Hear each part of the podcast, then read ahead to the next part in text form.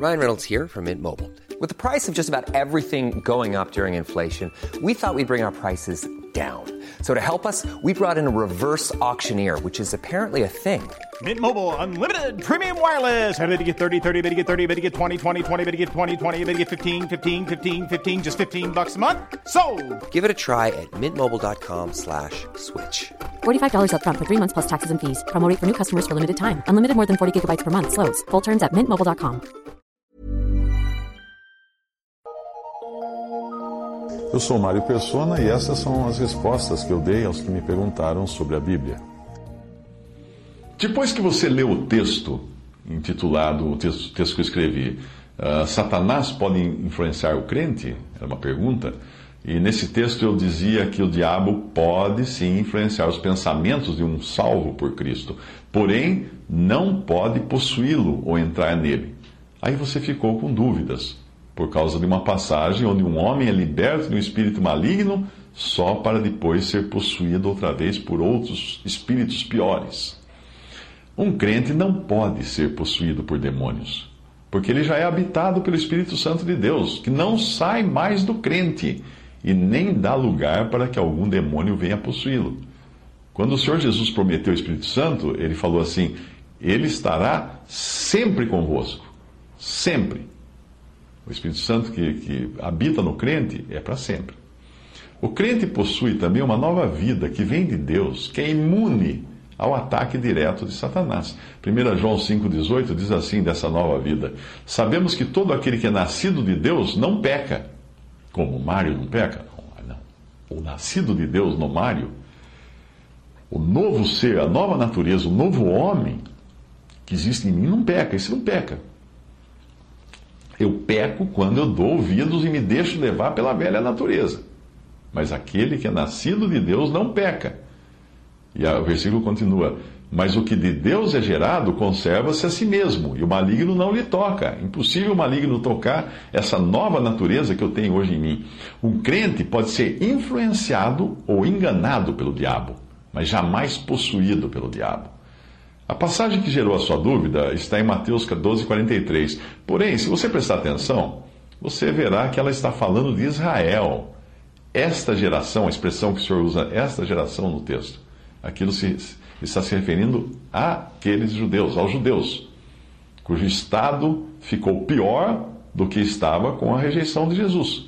Veja no último versículo que Jesus não está falando de uma pessoa, mas ele está usando uma parábola, um exemplo, falando da geração de judeus incrédulos que um pouco antes tinha afirmado, tinha falado que ele que Jesus fazia os milagres pelo poder de Beuzebu. É desse que, desses que ele está falando.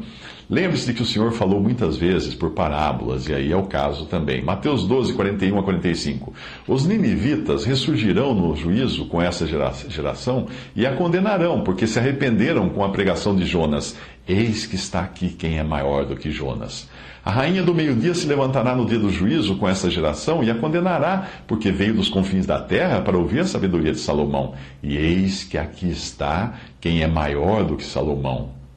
E aí ele continua dizendo: E quando o espírito imundo tem saído do homem, anda por lugares áridos buscando repouso e não o encontra.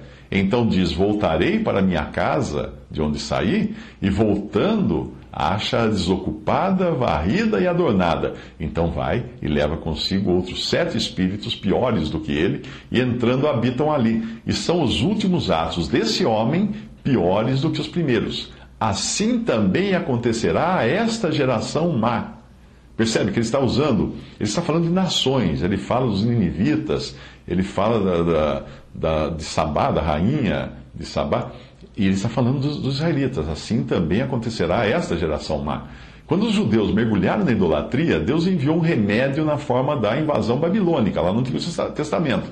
Eles foram levados cativos, depois um remanescente fiel voltou à terra, curado da idolatria. Era como se o espírito mal tivesse saído do homem em linguagem figurada. Mas a partir daí, eles se tornaram uma casa vazia, limpa e arrumada, que não quis receber o Senhor Jesus, ficando assim vulneráveis para aquele espírito desterrado ah, levasse consigo sete espíritos piores que ele, e o estado daquele povo de Israel ficou pior do que no início. Quando nós lemos a parábola do Senhor da vinha, nós percebemos também que aquela geração que viveu na época de Jesus sabia exatamente que estava rejeitando o seu Messias e que estava entregando a morte. Pelo menos é o que dá a entender quando os trabalhadores da parábola dizem assim, Lucas 20, 14: Este é o herdeiro, vinde, matemo-lo para que a herança seja nossa. Percebe?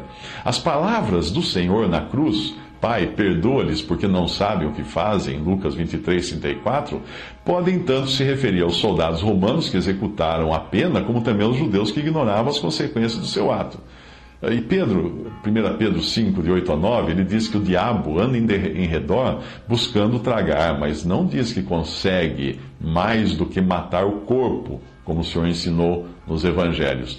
Quando Judas, em quem o evangelho diz que o diabo entrou, Uh, ele nunca foi salvo com, com, respeito a Judas. Judas nunca foi salvo. Ele nunca teve o Senhor, nunca creu. Ele era apenas um seguidor, era apenas um professo, como muitos que hoje enchem as igrejas, andam com a Bíblia debaixo do braço e nunca creram em Cristo. Porém, estão ali nessas igrejas com outros interesses. Alguns com interesses muito parecidos aos interesses de Judas qual o interesse de Judas? Dinheiro, prosperidade, era isso que ele estava de olho. E é nisso que muitos cristãos, ditos cristãos hoje, estão de olho aí neste mundo.